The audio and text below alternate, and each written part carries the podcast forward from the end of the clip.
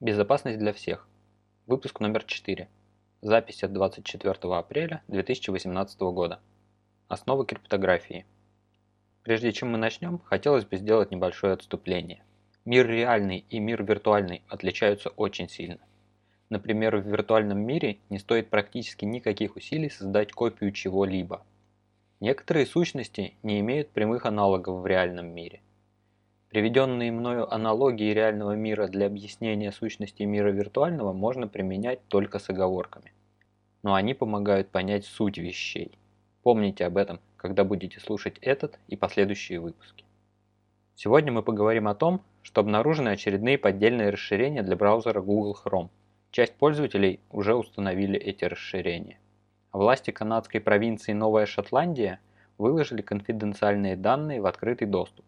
Google закрывает возможность обхода блокировок через свои домены, а Volkswagen Group исправила уязвимости в автомобилях. Прежде чем двигаться дальше, затронем немаловажную тему – принцип Киркгофса. Согласно ему, криптосистема должна оставаться безопасной даже в том случае, когда злоумышленнику известно все, кроме применяемых ключей. Другими словами, при разработке криптосистемы не следует полагаться на то, что злоумышленнику не будут известны все детали применяемого алгоритма. Сущность принципа заключается в том, что чем меньше секретов содержит система, тем выше ее безопасность. Секретность алгоритмов иногда допустима, например в случае алгоритмов военного или государственного применения. В этой ситуации секретность является дополнительным рубежом обороны.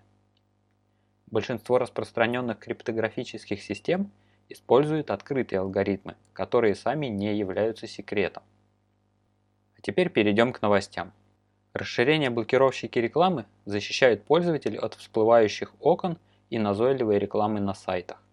Для Google Chrome есть достаточно большое количество разнообразных расширений, но среди полезных попадаются поддельные расширения и особенно много поддельных блокировщиков рекламы. Как сообщают исследователи из Edguard Software Limited, они нашли очередную порцию таких расширений. На данный момент Google уже удалил их, но более 20 миллионов пользователей успели их поставить. Из открытых блокировщиков можно посоветовать uBlock Origin от разработчика по имени Raymond Hill. Если будете искать его, то ищите именно полное название uBlock Origin так как существуют ответвления и поддельные расширения. Следующая новость пришла к нам из Канады. 19-летний молодой человек из провинции Новая Шотландия искал информацию в публичном архиве, в который местные власти помещают некоторые документы в соответствии с законодательством. Он подметил, что адрес документа на сайте содержит числовой идентификатор. При изменении этого идентификатора в адресной строке браузера можно получить доступ к другому документу. Так как существующее решение для поиска по документам его не устроило, он написал однострочный скрипт и скачал весь архив. Как оказалось, местные власти неблагоразумно выложили в публичный доступ конфиденциальную информацию и теперь инкриминируют юноше незаконный доступ. Данный пример демонстрирует одну из распространенных проблем слэш-уязвимостей в информационных системах – небезопасный прямой доступ. Broken Access Control – терминологии OWASP Top-10 за 2017 год. В данном случае факт эксплуатации уязвимости неоднозначен, так как информация была расположена на сайте, предполагающем свободный доступ. Однако полиция возбудила уголовное дело. Пока не ясно, чем закончится эта история. Следующая новость. Google закрывает домен Fronting. До недавнего времени разработчики приложений могли использовать домены Google в качестве прокси для перенаправления трафика к своим серверам. Это можно было использовать для обхода блокировок. Как заявляет Google, данная возможность никогда официально не поддерживалась. Теперь же, после изменений в сетевой инфраструктуре гиганта, данный подход работать не будет. Последняя новость связана с миром автомобилей.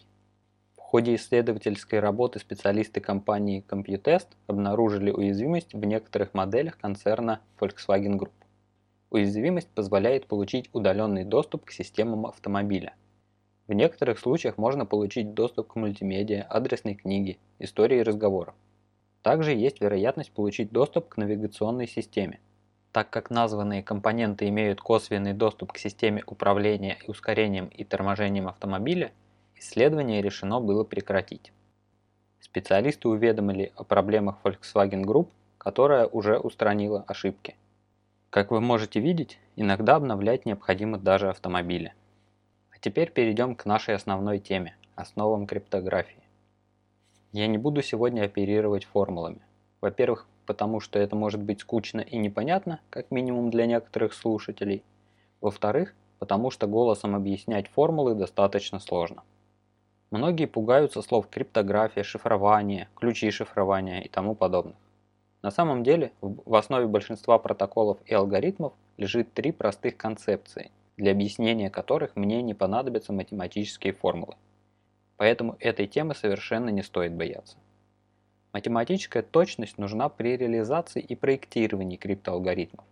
Для использования нужно знать некоторые тонкости, но для понимания общих схем и принципа действия достаточно базовых знаний.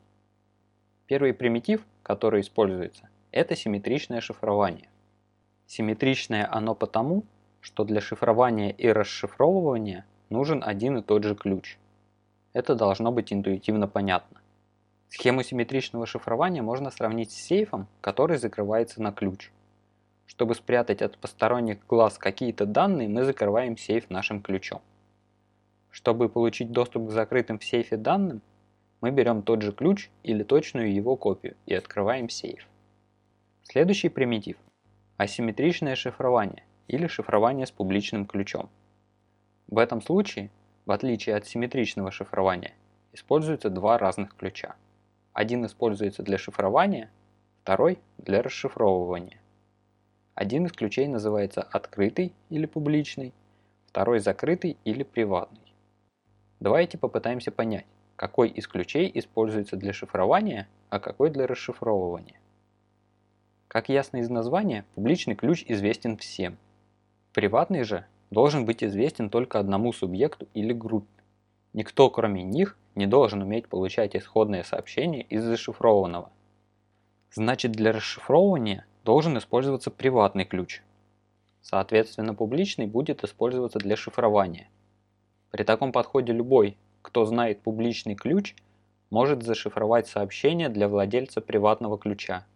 И только владелец приватного ключа сможет это сообщение прочитать. Асимметричное шифрование с небольшой натяжкой можно сравнить с банковским переводом. Для того, чтобы отправить деньги, нужно знать ФИО и номер счета, которые будут выступать в качестве публичного ключа. Чтобы деньги забрать, нужен будет паспорт, который является аналогом ключа приватного. Третий примитив – это хэширование, то есть преобразование входных данных произвольной длины к значению определенного размера. Алгоритмы хэширования различаются своими свойствами. Для нас пока важным будет криптографическая стойкость. Что это такое?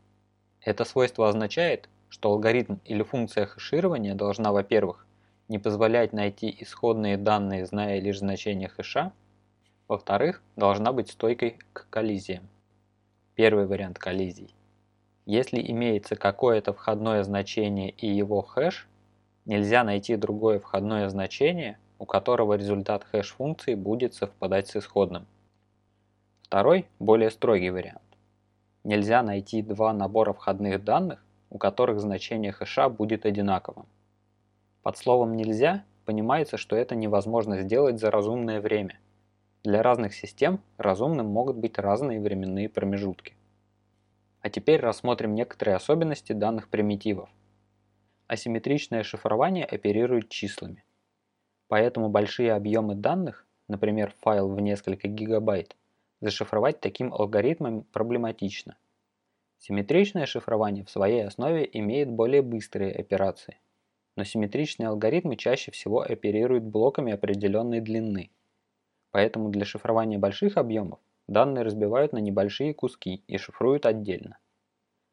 Если мы знаем публичный ключ и нам нужно будет передать большой объем данных владельцу приватного ключа, нам придется использовать и асимметричное, и симметричное шифрование. Мы должны будем сгенерировать ключ для симметричного шифрования, этим ключом зашифровать данные, используя естественно симметричный алгоритм, а уже сам симметричный ключ зашифровать публичным ключом получателя. При получении нужно будет действовать в обратном порядке. Сначала, используя свой приватный ключ, расшифровать ключ симметричного шифрования и уже используя симметричный алгоритм расшифровать данные. На сегодня у меня все. Многие важные вещи мы оставили за пределами обсуждения, но к ним мы еще обязательно вернемся. Свободного всем интернета. Услышимся на следующей неделе.